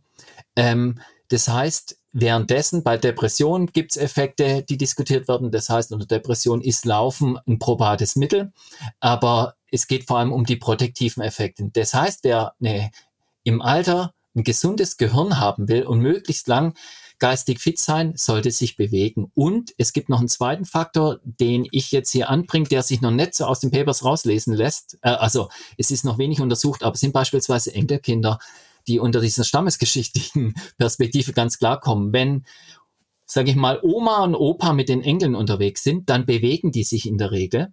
Dann müssen die möglicherweise kognitiv flexibel sein, sich um die Kinder kümmern, schützen. Und sehr wahrscheinlich, jetzt wieder aus der stammesgeschichtlichen Perspektive, kann man sagen, dass diese hohe Geburtenreihenfolge, was der Mensch macht und das große Gehirn musste ja mit Nährstoffen versorgt werden für unsere Vorfahren. Das heißt, wenn der Mann der Frau beigestellt ist, dann kann der jagen gehen, aber in dem Maße sind halt Kinder und die Frau relativ ungeschützt vor Aggression innerhalb der Gruppe unserer Vorfahren. Und wenn der gleichzeitig die sag mal, Oma und Opa beigestellt werden, und das könnte der Grund für die Menopause sein, dass diese Ausnahme praktisch beim Menschen als Spezie, dass wenn die beigestellt sind, ähm, die die Kinder sozusagen ein bisschen erziehen und auch schützen. Und das heißt, wer da eine matschige Birne hat, jetzt mal überspitzt formuliert, der kann die Kinder äh, nicht schützen. Und der konnte damals praktisch, äh, hat nicht für möglicherweise die Weitergabe der, der Gene gesorgt. Und wenn die beigestellt sind, dann haben wir möglicherweise das Signal für die Birne, hey, jetzt muss der aber wachsam sein. Und diesen Effekt nehmen wir, so lese ich momentan aus den Papers ein bisschen raus, den nehmen wir mit. Das heißt, mit den Engeln unterwegs sein, Freude zu haben und so weiter, ist mhm. auch ein probates Mittel. und jetzt werden sich alle Eltern freuen, wahrscheinlich, dass wir nehmen. Hier sind die Kinder, äh, wir gehen nicht ins Wochenendurlaub. Aber im Prinzip, das hält das Gehirn frisch und jung und wahrscheinlich dann auch den Körper. Ja, das ist ja auch total krass. Das äh, gerade dann eigentlich auch Interaktion sozusagen mit anderen Menschen so ja. wichtig ist. Das ist ja dann genau das Gegenteil, was leider die Altersvereinsamung teilweise Ja, genau. Macht, ne? ja. Ähm, du hast auch kurz so ein bisschen, äh, ich glaube schon mal kurz psychische Krankheiten auch angesprochen. Welche Wirkung hat denn Sport auf sowas wie Depressionen oder Angststörungen? Da gibt es wahrscheinlich auch Studien zu. Also es, ja, es, also es geht ein bisschen aus meinem Bereich raus, Gehirn, weil letztendlich die Depression ist äh, von der Medikamentation im Gehirn ganz gut begründet, aber die physiologische Komponente ist noch ein bisschen schwammig. Aber man könnte sagen, es gibt soziologische Studien, die zeigen ganz klar, die Sportlerinnen und Sportler in den Untersuchungen sind positiver gestimmt, was ihr Leben angeht. Und jetzt kann ich noch was dazugeben. Und zwar, wir hatten ja vorher diese Stirnhirnfunktion und die Fähigkeit der Selbstregulation, das macht das Stirnhirn. Das heißt, je mehr da mehr gepackt ist, desto besser die Selbstregulation. Und die Selbstregulation, und das sind gesicherte Befunde, die sagt mir, wie viel Geld ich verdiene im Leben, wie so meine Finanzen steht, wie gesund ich bin, mit welcher Wahrscheinlichkeit im Gesetz ich, also in, in Konflikt komme mit dem Gesetz. Das heißt, wenn die Selbstregulation schlecht ist, ist die Wahrscheinlichkeit, das sind amerikanische Studien, höher, dass ich irgendwo im Knast lande oder halt Strafzettel bekomme. Und Gleichzeitig zeigen die, je höher die Selbstregulation, desto seelisch wohler fühlen sich die Menschen. Möglicherweise ist schwer zu sagen, an was es denn liegt, weil Selbstregulation, Selbstdisziplin ist nicht unbedingt positiv belegt. Ich muss ja was Quälendes irgendwie beibehalten, aber ich habe diese seelische Gesundheit. Und aus dieser Argumentation raus kann man sagen, Mensch, ähm, es sollte diese positiv gestimmten Effekte die liegen möglicherweise tatsächlich im Gehirn an einem dicht gepackteren Stirnhirn, an einer besseren Selbstregulation neuropsychologisch und dadurch ist es wieder ganz klar ins protektive Effekte. Der Umkehrschritt ist ähm, deutlich schwammiger, es gibt, ähm, ich glaube, Oliver Stoll hat es untersucht, ähm, Psychologen in Deutschland. Es gibt mehrere Studien, die zeigen, okay, es ist auf ein probates Mittel. Es muss möglicherweise ergänzend noch vorgegangen werden. Man muss auch vor allem hilft der Sport aus einer Umgebung rauszukommen. Das heißt, in Depression fällt mir es schwer, Handlung auch zu initiieren. Das liegt am Bodenstoff Dopamin, auch ein Stückchen der Motivation, etwas zu tun. Und man crasht dann sozusagen auf den Asphalt geistig und kann sich nimmer äh, aktivieren. Und da hilft der Sport, indem man sagt, man muss den inneren Schweinehund, jetzt treibt mich da einer an, ich habe überhaupt keine Lust, aber ich mache einfach. Und das könnte so ein Anschucken sein von einem System, das dann wieder in Gang kommt. Insofern fand ich sehr plausibel, äh, die Argumentation des im Rahmen einer seelischen Geschichte wie äh, einer klassischen, also klassisch ist schwierig und ich möchte jetzt nicht arrogant ja. hier das bezahlen, aber es gibt natürlich manisch-depressiv und so weiter oder ja. verschiedene Persönlichkeitsstörungen, aber hier ist es ist sicher Bewegung eine Komponente. Ja, ja, okay, total schlüssig natürlich auch. Das hört man ja auch immer wieder ähm, ja, dass Bewegung auf jeden Fall so ganzheitlich eine positive Auswirkungen hat. Warum nicht auch auf den Geist? Ja. Ähm, ich würde auch noch mal kurz auf ähm, die Gehirnentwicklung von Kindern und Jugendlichen eingehen, weil wir das ja vorhin schon angesprochen haben. Ähm, wie genau also was genau sind dann so die positiven Effekte, vielleicht auch während ja so der frühen Phase, wo es dann in der Schulzeit und so ähm, viel natürlich um Lernen geht, viel um ja viel Neues vor allem erfahren. Ähm, wie kann Sport da helfen? Also ja, ich möchte vorausschicken die Perspektive auf Kinder. Hirnphysiologisch ist es so, Kinder sind Bewegung, Bewegungsturbos. Die Bewegungshandlungsinitiierung, hatte ich ja gerade schon, liegt am Bodenstoff Dopamin. So einfach ist es gar nicht. Es gibt verschiedene Aktivierungen dieses Bodenstoffs und verschiedene Rezeptorfamilien. Es ist deutlich komplizierter, als man denkt und das Dopaminsystem sind sehr wenige Neuronen, das ist sehr spezifisch, aber das sagt, das macht uns umtriebig, das macht so das Streben nach. Ich bin unruhig, ich möchte jetzt was machen, ich möchte loslegen und so weiter. Das macht Dopamin. Das heißt, es ist kein Glücksgefühl in dem Sinn, sondern eher ein Gefühl, ich bin getrieben.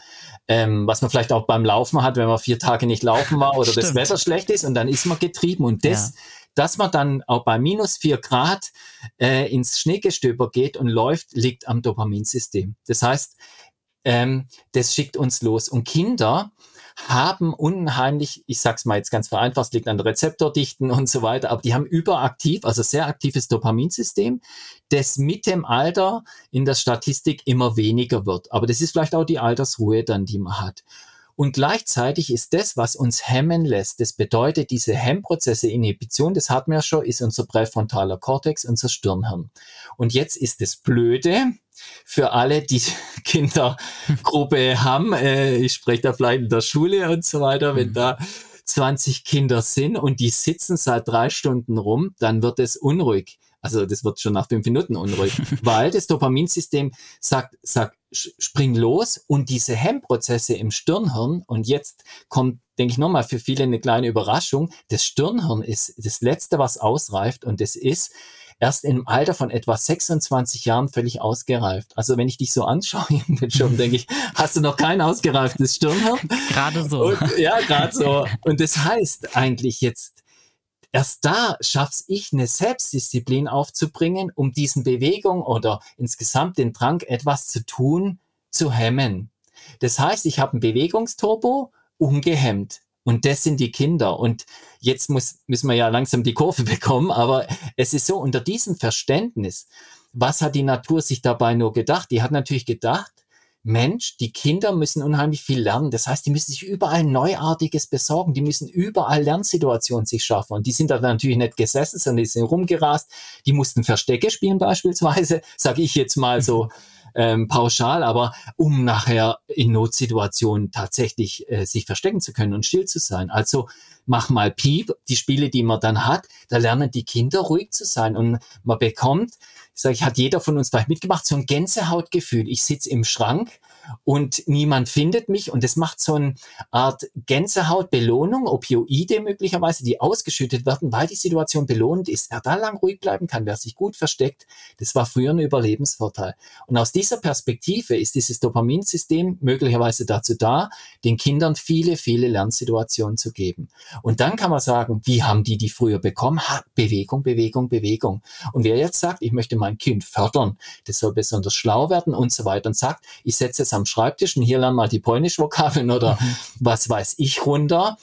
Ähm, ist das eine Frage, da würde ich ein Fragezeichen dahinter stellen, ob das die bessere Lösung ist. Ein Kind, das sehr viel rumspringt und ich denke da jetzt nicht an eine Laufbahn, an eine leichtathletische, dass man sagt, äh, Beck sagt, Laufen ist gut und jetzt lässt man die Kinder runter machen, äh, Runden runterziehen, sondern nein, genau das Gegenteil, spielerisch. Nicht nur mit Bällen und so weiter, nicht nur Abwurfspiele in klassisch, was natürlich machen wollen, äh, viele Jungs und so weiter, sondern tatsächlich solche vielfältigen Bewegungsmöglichkeiten, vielfältige Spiele und wenn Spaß dabei ist, das heißt, wenn Kinder sich freuen, dann liegt es natürlich insofern am Dopamin, dass diese dopaminerge Aktivierung der Neuronen, das schickt das Opioidsystem also ich glaube, der Herr Spitzer hat den Nucleus accumbens, also dieses Belohnungssystem so berühmt gemacht hier in Deutschland. Das heißt, wir haben ein Belohnungs, also es ist ein bisschen größer, ähm, genau genommen, aber wir haben ein äh, System, wo Opioide, also Endorphine, was man beim Laufen ja auch kennt, Runners High. Ich hatte das neulich, das erste Mal, ja,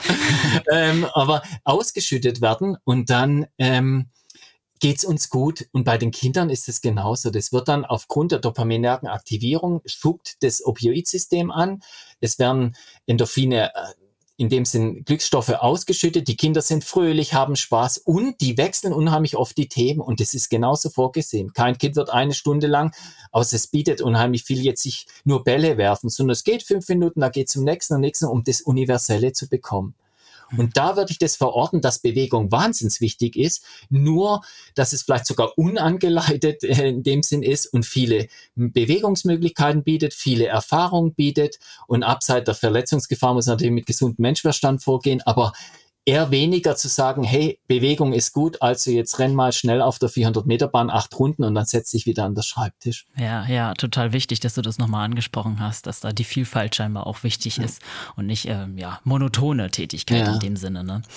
Äh, kann man das dann eigentlich auch so eingrenzen?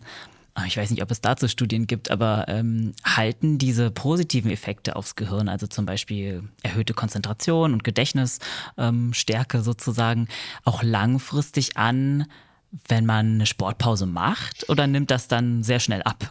Also ich würde so sagen, ähm, die Sportpausen sind ja meist leidige, die Sportpause selber, weniger die kognitive Leistung. Aber es ist natürlich so, wir müssen auf eine Plausibilitätsebene gehen. Schlecht untersucht, aber wir wissen beim Muskel, es geht schneller abwärts als aufwärts.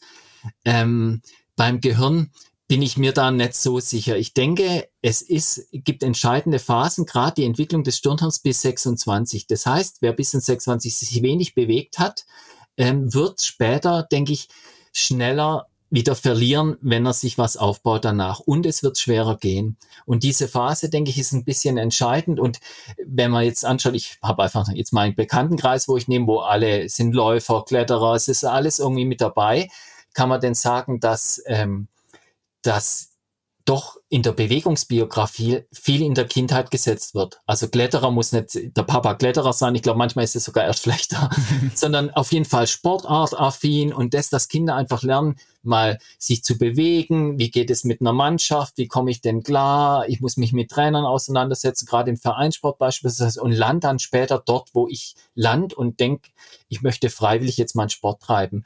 Und wenn man das mitbringt, dann denke ich, ist das lebenslange ein bisschen eingesetzt. Und natürlich gibt es berufliche Phasen, wo man sich sehr wenig bewegt. Äh, es gibt Verletzungsphasen, wobei jeder also ich würde sagen, jetzt zwickt ja die Wade und dann geht's da vielleicht schon auf dem Fahrradergometer mal antesten und dann mal einen sanften Lauf und so. Man macht ja trotzdem was, aber praktisch die absolute Bewegungspause wird sicher nicht gesund sein fürs Gehirn, aber wer da von einem stabilen Niveau startet, würde ich auf der Plausibilitätsebene sagen, hält eine ganze Weile durch. Und wir sprechen natürlich nicht vom kompletten Versagen der geistigen Leistung. Wir, wir sprechen von einem man kann es prozentmäßig schlecht festmachen, aber einfach zu sagen, ich brauche heute meine Spitzenleistung, also nehme ich den akuten Effekt mit und bewege mich davor. Wenn ich jetzt ein komplexes Geschehen, beispielsweise eine Selbstständigkeit irgendwie starte und ich muss jetzt wirklich alles durchdenken, wie mache ich es, wie mache ich es mit den Finanzen und so weiter und ich brauche mein Gehirn einfach vier Tage komplett, empfiehlt sich da viel Bewegung reinzubauen. Und wenn man davor sich viel bewegt hat, weiß man, okay, da ist viel Kreativität dabei viel Schlagfertigkeit und ich habe die Selbstdisziplin, mich auch hinzuhocken, auch wenn draußen bestes Wetter ist und alles im Freibad rumspringt oder ja. in der Eisdiele, je nachdem. Ja, okay. Das sind ja schon mal super gute Nachrichten. Ähm, dann lass uns doch gegen Ende auch noch mal ein bisschen weg von der Bewegung gehen, äh, wegkommen und ähm, noch mal auf so Attribute wie Schlaf und vielleicht auch Ernährung eingehen, weil du meintest ja schon am Anfang, dass die auch einen Effekt haben auf unsere ja, Gehirngesundheit. Ähm, wie sieht's mit dem Schlaf aus? Was, warum ist der wichtig? Wichtig? Der Schlaf, also es ist so, der Schlaf ist natürlich wahnsinnig wichtig. Das Blöde an diesem Thema ist nur, man kann nicht sagen, schlaf mehr, es tut deinem Gehirn gut. Ich kann jetzt kurz mal erklären, möchte aber keine Angst machen es ist so, dass die Schlafdefizite, die wir kurzzeitig haben, das Gehirn sich dann irgendwie holt. Das bedeutet, wer jetzt zwei Nächte wenig schläft, beruflich oder partymäßig bedingt, mhm. der holt es irgendwann wieder rein. Das ist kein Problem. Und Schlafentzug hebt die Stimmung nachweislich. Also so schlecht geht's da nicht, aber natürlich die geistigen Leistungen, da kämpft man. Schlaf hat sehr wahrscheinlich nicht primär die Funktion, den Körper zu erholen, das würde auch mit Ruhephasen gehen, sondern tatsächlich hat im Gehirn jetzt eine entscheidende Funktion. Ich versuche es jetzt kurz mal runterzureißen, natürlich mit viel Pauschalisierung. Also man kann sich das so vorstellen, dass die Eingangshalle unsere Sachen, die wir lernen, wieder unser Stirnhirn ist. Das ist halt heute, das kommt die ganze Zeit. Und das Stirnhirn kommuniziert jetzt mit unseren zwei Partnern, den Hippocampi, diesen zwei anderen Hirnregionen. Und das kann man sich als Transportaufzug vorstellen. Das heißt, ihr habt eine große Eingangshalle, wo Informationen reinkommen und nur wenig kommen dann tatsächlich in den Transportaufzug. Und dieser Transportaufzug, der fährt das Ganze jetzt in sag mal, die Großhirnrinde in die Lagerhalle. Das bedeutet, was in der Lagerhalle drin ist, das haben wir immer. Da sitzen vielleicht binomische Formen, wer es noch erinnert, Fahrradfahren, schaukeln können, Lieder singen, Gedichte, vielleicht noch bestimmte Dinge oder Musikstücke zu kennen und Liedtexte. Das sitzt in der großen Lagerhalle. Das sind alle unsere Fähigkeiten, unser Wissen, unsere Skills. Und dass sie da reinkommen, beispielsweise, wenn jetzt medikamentös die Transportaufzüge stört, und es landet nicht in der Lagerhalle, dann lernt man, aber am nächsten Tag oder ist das Ganze vergessen. Und jetzt ist die Besonderheit, man spricht von Konsolidierungseffekten. Das heißt, man hat sogar eine gesteigerte Behaltensleistung und dies auch motorisch nachweisbar. Das heißt, wenn ich etwas trainiere und motorisch übe, und direkt nach dem Training bin ich schlechter als nach der Nacht danach, wenn ich geschlafen habe. Und dieser Schlaf organisiert die Konsolidierung und man beobachtet während dem Schlafen praktisch dieselben Aktivierungen, die man während der Lernphase zwischen der Eingangshalle und dem Transportaufzug beobachtet hat, jetzt zwischen Transportaufzug und Lagerhalle. Das heißt, nachts fährt der Transportaufzug und belegt es alles in die Großhirnrinde. Jetzt mal ganz mhm. so einem schlechten Bild. Das hängt natürlich irgendwo. Und das organisiert der Schlaf. Und es ist tatsächlich so, Wir haben aber Spitzenprofis vor großen technischen Einheiten versucht, die danach schlafen zu lassen. Das heißt, dieser Schlaf führt zu besseren Behaltenseffekten, motorisch und kognitiv beides nachgewiesen. Ähm, und jetzt ist es so, dass dieser Behaltenseffekt an der Schlafzeit liegt und vor allem an den Schlafspindeln. Das heißt, Schlafspindeln sind so Art Gewitter. Das ist recht frische Befunde. Das heißt, man sieht besondere Reaktivierung dieses zuvor Gelernten. Und jetzt kommen wir zum ersten Blöden. Die Behaltensleistung hängt an den Schlafspindeln. Und so wie es jetzt aussieht, treten die meisten dieser Schlafspindeln, ist ja die Frage, in welcher Schlafphase tritt die auf? Ist es während den Träumen? Ist es während, also es gibt verschiedene ähm, Slow Wave und, äh, und so weiter Schlafphasen. Das ist relativ kompliziert. Mhm. Ähm, ich durchsteige es auch nicht ganz, aber was, was ganz klar ist, in, ähm, ist, dass die Anzahl der Schlafspindeln, die meisten in der Regel zwei Stunden vorm natürlichen Aufwachen auftreten. Und jetzt ist ja das Saublöde.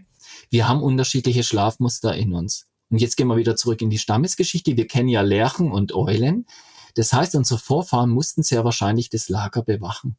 Und da war es geschickt, wenn welche ganz spät ins Bett gingen, die hatten die erste Schicht und dann lang geschlafen haben und die anderen sehr früh sozusagen ins Bett ging mhm. dort und dann früh aufgewacht sind, dann war das Lager immer recht lang bewacht. Und diese epigenetischen Programme, die verändern sich auch im Laufe des Lebens und meiner Ansicht nach auch über Pheromone und so weiter, also über den Kontakt in der, in der Gruppe. Ähm, aber das sage jetzt ich, da bin ich noch allein, aber warten wir mal ab, was noch kommt. Ja. Aber diese Schlafmuskel, die haben wir in uns und unsere Gesellschaft setzt natürlich nur auf diejenigen, die früh, also nur ist übertrieben, aber wenn ich das System Schule sehe, ja. meine startet um 7.25 Uhr, ähm, da verlieren wir sehr viel Schlafspindeln. Und so sieht es im beruflichen Leben in der Regel auch aus. Und äh, das heißt, wir kippen ein bestimmter Anteil der Bevölkerung einfach ein Stückchen hinter Bord. Und wenn man dann noch sagt, es fehlt Schlaf, dann ist die Behaltensleistung wahrscheinlich geringer und es zeigt sich, jetzt kommt der Angstfaktor, dass Schlafstörungen oft ein Kardinalsymptom für neurodegenerative Erkrankungen sind. Das heißt, der Schlaf ist fürs Gehirn extrem wichtig. Das Blöde im Umkehrschluss ist, wie mache ich es denn jetzt gut zu schlafen? Und da wird jeder dann etwas einsilbig und sagt, ja gut, Licht aus, Rhythmen kriegen, weil das medikamentöse Schlafen ist fürs Gehirn kein Schlaf. Oh. Das heißt, es ist, das, wenn man Tabletten nimmt, dann finden diese ganzen Aktivierungsgeschichten nicht statt. Ach so. Und deswegen ist es, manche sagen überhaupt kein Licht, Frischluftzufuhr oder ich sage tatsächlich Sport, vielleicht nicht abends um Zähne dann den Lauf machen, sondern dieses wohlige, müde Gefühl nach Bewegung fördert das Ganze vielleicht. Auch nochmal mit diesem ich argumentiere ja die ganze Zeit stammesgeschichtlich, aber natürlich ging es halt unsere Vorfahren, wenn man jetzt die Zivilisationen anschaut, die heute überlebt haben, abseits der unserer westlichen Welt in Urwäldern sozusagen, die da sieht man so viel die bewegen sich mehr, aber nicht den ganzen Tag und die haben sehr viele Ruhephasen. Und um dieses vielleicht mitzunehmen, ist, ohne diesen Drang, die Bewegung richtig zu setzen, das Tageslicht ein Stückchen zu nützen und dann das Ganze zu fördern. Aber Schlaf ist ein Riesenfaktor und Schlaf ist für die sportliche Leistungsfähigkeit auch wichtig.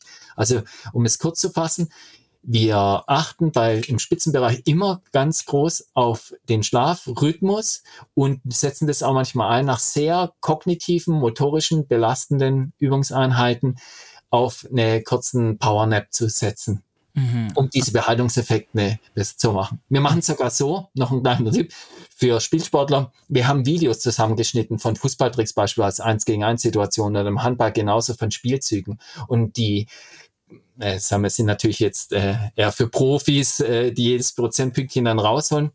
Und die mussten sich dann am Abend vorm Schlafengehen nochmal die Spielzüge anschauen, die Tricks und so weiter mit Musik und gehen dann in den Schlaf rein in der Hoffnung, dass diese Lerninhalte nochmal ein bisschen stärker reaktiviert werden und dann tatsächlich sich ein bisschen sozusagen das motorische Lernen beschleunigt. Aber natürlich haben Bundesligamannschaften haben äh, eine riesen Videoabteilung und die schneidet da für jeden alles zusammen. Aber wenn man es selber machen will, wo will man hin oder ein bestimmter Laufstil oder bestimmte Krafttraining oder sowas reinzunehmen, mit Musik unterlegen, Einschlafmusik müsste es natürlich sein. Mhm. Und sowas, so haben wir ein bisschen gearbeitet, dass einfach mhm. die letzten Bilder des Tages die Sachen waren, die am nächsten Tag dann gefordert sind. Ja, mega interessant. Das erinnert mich auch an damals, als mir damals immer gesagt wurde, ich soll vorm Schlafengehen nochmal die ganzen Vokabeln durchlesen. Und dann ja. in der Hoffnung, dass sie dann hängen bleiben.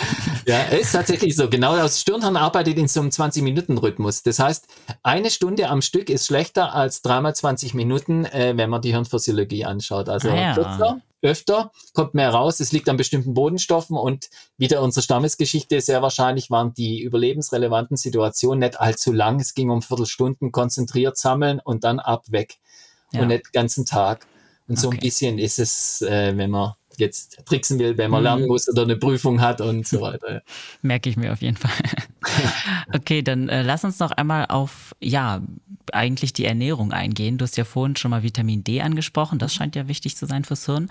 Was gibt's noch für vielleicht Nährstoffe, Lebensmittel? Was ist da wichtig für, eine, ja, für ein gesundes Hirn? Also fürs gesunde Hirn ist so, wir brauchen ein Gleichgewicht zwischen Omega-3 und Omega-6. Omega-6, also einmal Entzündungsförder, Entzündungshemm, wir bekommen das die ganze Zeit. Also ich sage mal so, wir bekommen die Entzündungsfette durch unsere normale Ernährung in Anführungsstrichen. Deswegen ist Omega-3 nie schlecht, weil das Gehirn besteht aus Fetten und das zeigt sich auch im Rahmen der Demenzerkrankung. Das heißt Omega-3 und ähm, die kognitive Leistung im Seniorenalter, muss man sagen, das ist alles, in, alles gerontologische Befunde, zeigt sich korreliert. Und natürlich kann man sagen, wenn man Fisch isst, ist sind dort Belastung, da Belastung, die, die Fischöle, was man denn da nimmt, aber das gilt zu den Fetten. Ein Geheimnis sind die Walnüsse. Tatsächlich, die Walnüsse sind der absolute Bringer. Ähm, und ich hatte mal ein einen Vortrag gehalten in einem Ort äh, und da ging es tatsächlich ganz frisch um die. Und ich hatte den Eindruck, äh, da saß jemand, der den örtlichen Laden geführt hat und der hat einen riesen Walnuss gepackt und alle haben Walnüsse gegessen, ich auch. Aber tatsächlich, da das ist noch ein Geheimnis, an was das liegt. Das können nicht die Fette sein. Tatsächlich, man macht Untersuchungen, die einen bekommen Bananenbrot mit und die anderen ohne Walnüsse und da sieht man, kognitive Leistungsfähigkeit verändert sich. Und wow. in japanischen Seniorenheim eine Handvoll Walnüsse versus eine Handvoll irgendwas anderes. Was es denn war, ist ein Unterschied nach glaube, vier Monaten oder so milde kognitive Defizite sind weg. Also Walnüsse macht man für einen Zwischensnack nie was falsch. Probiotika hat man noch. Ähm, dann ist es so, diese Autophagie, das heißt, ich weiß nicht, ob es sowas sagt, also dieses Recycling-System ist ein großes Thema und Fasten ist ein großes Thema.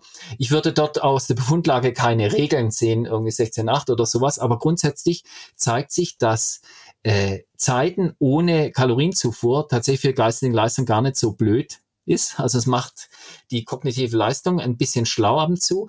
Wer das umgehen will, so wie es aussieht, ein wunderschöner Name, Spermidin. Es waren Deutsche, äh, sind, äh, glaube, deutsche Forscher, die darauf aufmerksam machen. Äh, dieser Stoff ist aber überall drin, Weizenkeime, Käse, Pilze und so weiter.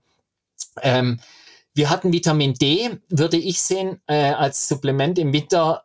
Also ich gehe jetzt vom Spitzensport aus und die Supplementierung hat Riesenprobleme. Wir gehen eher ein Stückchen zurück. Also es geht eher, es verträgt, Innereien zu essen, statt zu supplementieren, Leber und so wäre das oder ist natürlich bei einer veganen Ernährung dann schwer. Aber man hat dann klassische Vitamine, B1, B6, B12. Das sind sozusagen Klassik, aber das heißt, da gilt nicht je mehr, desto besser, sondern es, ein Defizit macht sich kognitiv eventuell bemerkbar. Das heißt, die Vitamine, wenn man die auffrischt, man kann nichts kaputt machen, aber das sind so die Gehirnvitamine. Äh, und dann haben wir, ja, die Probiotika war ein, eine große Geschichte dann. Ähm, die Darmbakterienvielfalt. Das würde ich sagen, ist so eine runde Geschichte. Und dann heißt natürlich Tageslicht, frische Luft, das Grün, unsere Vorfahren ein bisschen ansprechen in der, in der Bewegung und die Ernährung natürlich genauso.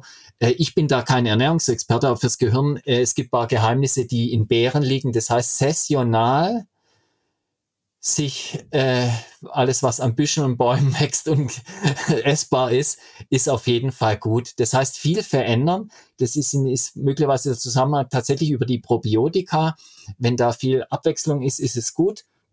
Und ähm, das wäre so der Großrahmen. Wobei man sagen muss, dass diese Ernährungsgeschichte meiner Ansicht nach ist, wenn andere Parameter schlecht passen. Das heißt, wenn Bewegung schlecht, also zu wenig bewegt wird oder man stark rauche und so weiter, dann kommt der Faktor Ernährung recht stark ins Spiel mit unheimlich großen Amplituden in die Richtung positiv und negativ. Stimmt da was nicht, wird es stark negativ. Wer allerdings sehr ausbelastet ist, Körper in der körperlichen Aktivität, der wird automatisch von der Kalorienzufuhr sag ich mal, der kann sehr gerne auch schlechte Fette zu sich nehmen. Mhm. Ähm, wenn man die Befunde sieht, wie die Organe, ähm, da hat man diese Fett, äh, Verfettung der Organe, die man tatsächlich bei den Sportlern eigentlich selten sieht. Und ähm, ich weiß, in den Untersuchungen haben wir das angeschaut, da waren welche, ich bin auch Mayonnaise und Zuckerabhängig und da waren mhm. einige drin, die wirklich äh, sich eigentlich klassisch schlecht ernährt haben und sehr gute Werte in allen Bereichen hatten. Also das heißt, der Faktor Ernährung kommt denke ich, immer stark ins Spiel, wenn an irgendeiner Geschichte wie Bewegung zum Beispiel zu wenig passiert. Ja, das ist ja spannend mhm. auf jeden Fall, dass das dann ja. gar nicht so große Auswirkungen hat. Also die Schoki ja, darf immer noch gut. sein. es wird viel diskutiert, Kreatin ist gerade so in und Stimmt. Ja, und ähm, solche Geschichten. Es ist immer so, es gibt fürs Gehirn und das ist auch legitim, den Placebo-Effekt. Ich möchte, ich zeige mal schnell eine Studie, die hat mit Bewegung zu tun gehabt. Und zwar, die ist tatsächlich in Nature oder Science publiziert. Das heißt, richtig hoch mit Gutachter. Man hat Hotelangestellte genommen, 80 Damen und ist in weißen Kitteln hingegangen und hat die beobachtet, was die denn zu machen den ganzen Tag. Bettenwechsel, Reinigung der Zimmer und so weiter. Und hat dann komplett durchgemessen. Also, äh, gute und schlechte Blutfettwerte, äh, Laktattest, also Stufentest am Ergometer ähm, und Körpergewicht und alles durchgecheckt. Und hat dann zu der einen Gruppe gesagt, das, was ihr täglich macht, entspricht etwa ein zwei Stunden Fitnessstudio. Und zu der anderen Gruppe hat man nichts gesagt. Und dann hat man beide sozusagen mit in den Alltag entlassen und hat nach zwei, drei Monaten gemessen und hat dann festgestellt, die Gruppe, die meinte, sie macht Fitness, hatte Gewichtsreduktion, bessere Blutfettwerte, hat die Laktatkurve verändert. Aha. Das heißt, obwohl obwohl ja kein Unterschied in der absoluten körperlichen Belastung ist. Und das meinte ich mit, der Geist geht mit und deswegen würde ich auch Bewegung feiern und auch stolz sein, was man schafft. Es gab eine Nachfolgeuntersuchung, die Dame oder die Arbeitsgruppe hatte dann richtig Geld und die haben äh, Milchshake-Experiment gemacht. Ich verfälsche jetzt einfach die Kalorienzahl. 500 Kilokalorien gab's und zu der einen Gruppe hat man gesagt, 250 nimmst du dir zu, zu dir und zu den anderen riesen äh, Fettbombe 750 Kilokalorien. Und dann haben die Probanden, mussten dann Sättigungsgrad angeben und die, die 250 bekommen, hatten scheinbar, die hatten noch Hunger und die anderen mhm. hatten, waren pappsatt. Und jetzt hat man Krelin, also ein Hormon, äh, sich geschnappt, das den Sättigungsgrad im Körper, das wir eigentlich willkürlich gar nicht beeinflussen können, scheinbar, äh, was sagt denn das Hormon? Und das Hormon reagiert. Das heißt, wenn der Geist meint, ich esse oder jetzt ganz fettig, dann bin ich pappsatt und dann sagt das Hormon, hey, du hast genug. Ah. Und umgekehrt, das heißt, ich zerstöre hier jetzt gerade sämtliche äh, Diäten, aber dieser Placebo-Effekt ist da und der ist gut und den haben wir auch im Spitzenbereich, setzen wir das immer wieder ein, wenn wir können. Ähm, äh, und jetzt kann man davon gehen, dass vieles in der Ernährung werden unheimlich viele sagen, hey, wenn ich Kreatin nehme, ich fühle mich besser und ich fühle mich mhm. fitter. Es gibt Patches auf den Arm, die das Gehirn aktivieren und ich habe mehr Kraft und so weiter. Und sagen, ist es alles legitim? Ob die Wirkungskette physiologisch so ist, wie sie abläuft, ist die Frage. Aber Hauptsache, man fühlt sich dann besser oder bringt was. Bei Kreatin geht es natürlich in einen Energiestoffwechsel rein, vielleicht mit einem Rattenschwanz an möglichen äh, Schwierigkeiten, die nach sich ziehen, das muss man noch abwarten. Bei einem Patch, das man sich draufklickt oder ein Pflaster oder so, kann man sagen, ja gut, man macht nicht viel kaputt, besser als nichts. Solche Dinge dann. Und dieser Effekt ist gemessen, der ist legitim und der spielt bei vielen Dingen und ich denke auch bei Ernährung eine gewisse Rolle und ich habe den selber mitgemacht. Ich habe äh, mhm. Ernährungsumstellung und dachte, boah, ich habe Wahnsinnskraftwerte. Und irgendwann habe ich mir das notiert und dann hat sich ein bisschen relativiert. Mhm. aber ähm, ja, aber es ist oft so ein Gefühl, das man dann einfach mitnimmt. Und dadurch ja. ist eine höhere Ausbelastung der Muskulatur oder im Training und dadurch vielleicht eine höhere Adaption und Anpassung. Also mit solchen ja. Sachen kann man auch spielen. Total. Ich finde auch den Placebo-Effekt jedes Mal wieder absolut. Äh, ich bin sehr begeistert davon, was man alles damit ja. erreichen kann. Ja. ja. Es geht super. auch noch ganz kurz für Schlaf, weil wir das hatten. Wer meint, er hat, er schläft schlechter, hat die schlechtere sportliche Performance. Also man macht Schlafbeobachtung, sieht, schläft ganz normal. Zu der einen Gruppe sagt man, wir haben es gemessen, Katastrophe Schlaf. Und zu den einen Gruppen sagt man, Mensch, top geschlafen. Die schickt man einen kognitive Leistungstest Erste Gruppe versagt, zweite Gruppe ist, also versagt nicht, aber signifikanter Unterschied in der kognitiven Leistung. Krass. Das heißt, die Mind setzt unsere ja. äh, Gedanken äh, und unsere kognitive Leistung unter Druck. Ja. ja. also immer positiv irgendwie rangehen. Ja, also das positiv denken ist ja nachgewiesen, ja. bringt nichts. Es muss mit, äh, es muss tatsächlich mit Kompetenz verbunden sein, so wie es aussieht. Ich glaube, Julius Kuhl hat das mal deutlich rausgestellt, mhm. der Psychologe. Aber ja, im Prinzip genau. Also man muss, oder ich bin überzeugt, dass etwas mich schiebt. Und auch denke ich, mit Training, mit viel mit Bildern rangehen, mhm. viel Imagination, Spaß haben, laufen wollen, dann auch mal kämpfen wollen, überleben wollen beim Laufen. Das sind Empfindungen, das sind oft Dinge, die werden unterschätzt, wenn man nur so einen Trainingsplan sieht, Pulsfrequenz 160, vier Kilometer, dann steigern auf und so weiter und zieht das Ding halt einfach nur so runter. Ja, total. Ja, mega spannend. Also ich habe heute auf jeden Fall super viel gelernt, bin richtig überrascht. Das waren richtig, richtig tolle Informationen. Deshalb, äh, Frieda, vielen, vielen Dank für deine Zeit heute und dein Know-how. Und ja, ich hoffe, du hattest auch Freude beim Gespräch. Ja, ich, äh, aus mir sprudelt ja immer alles so raus, da muss man aufpassen, dass ich nicht alles überfahre. Ja, ja ich habe selten rausgelassen daheim. Aber ja, vielen Dank für die Einladung. Es ist mir eine große Freude gewesen. Ja, danke dir nochmal. Ähm, wo können unsere HörerInnen dich denn jetzt eigentlich online finden? Oder wo können sie vielleicht auch dein Buch finden, wenn sie noch tiefer gerne in die Materie einsteigen also, wollen? Im Buch sind natürlich noch viel mehr Themen drin, vor allem motorisches Lernen und wie ich dort besser werde und so weiter. Das heißt, äh, das Buch ist mein Name, Frieder Beck. Bewegung macht schlau. Ist im Goldeck Verlag erschienen. Also ist die zweite Auflage, die aktuelle gerade und es müsste eigentlich überall im normalen Buchhandel verfügbar sein. Es liegt nicht, sicher nicht an der Bestsellerliste vorne drin, aber man müsste das irgendwo finden oder bestellbar müsste es sein. Da denke ja. ich, da sind auch noch viel mehr Informationen drin. Mentales Training haben wir dabei und haben halt alles, was das Gehirn betrifft, mhm. dort ja. nachzulesen. Ja, prima. Das packe ich auf jeden Fall auch nochmal in die Show Notes, damit die Leute da einfach direkt draufklicken können. Also danke dir nochmal und danke euch da draußen auch fürs Zuhören. Bis ganz zum Schluss. Schaut auch euch gerne mal unseren Instagram-Account an. Da findet ihr uns unter achilles.running. Und wenn euch unser Content gefällt, dann abonniert uns gerne und teilt unsere Podcast-Folgen gerne. Das hilft uns auf jeden Fall, um weiterhin Content für euch zu produzieren. Ansonsten, wir hören uns wieder nächsten Freitag. Bis dann, bleibt gesund und keep on running.